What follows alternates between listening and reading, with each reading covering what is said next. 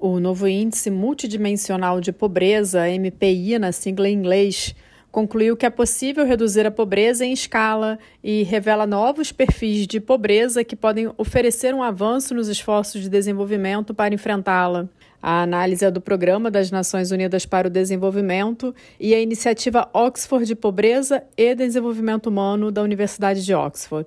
O documento foi divulgado nesta segunda-feira.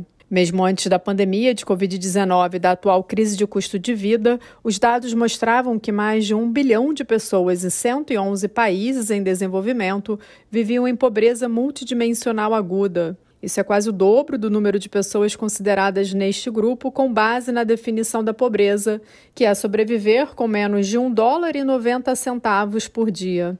O estudo vai além da renda como uma medida da pobreza para entender como as pessoas vivenciam a pobreza em diferentes aspectos, desde acesso à educação, saúde, padrões de vida como moradia, água potável, saneamento e eletricidade.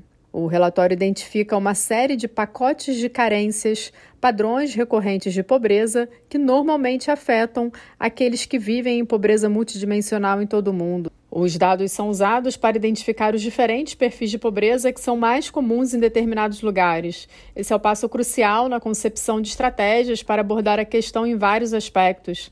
Entre os 20 países que reduziram o valor do MPI mais rápido estão três nações de língua portuguesa: Moçambique, São Tomé e Príncipe e Timor-Leste. As três também figuram entre 26 que experimentam um aumento significativo na redução das carências em todos os indicadores, ou seja, a porcentagem de pessoas que eram pobres e desfavorecidas diminuiu em cada indicador. O MPI oferece uma análise aprofundada da pobreza entre as regiões. A maioria das pessoas em pobreza multidimensional vive na África subsaariana e no sul da Ásia. Dois terços das pessoas pobres vivem em países de renda média e 83% em áreas rurais. E apesar de seu impressionante progresso pré-pandemia, a Índia ainda abrigava 229 milhões de pessoas pobres. Já a Nigéria teve próximo número mais alto, com 97 milhões de pessoas pobres. Antes da pandemia, 72 países reduziram significativamente a pobreza.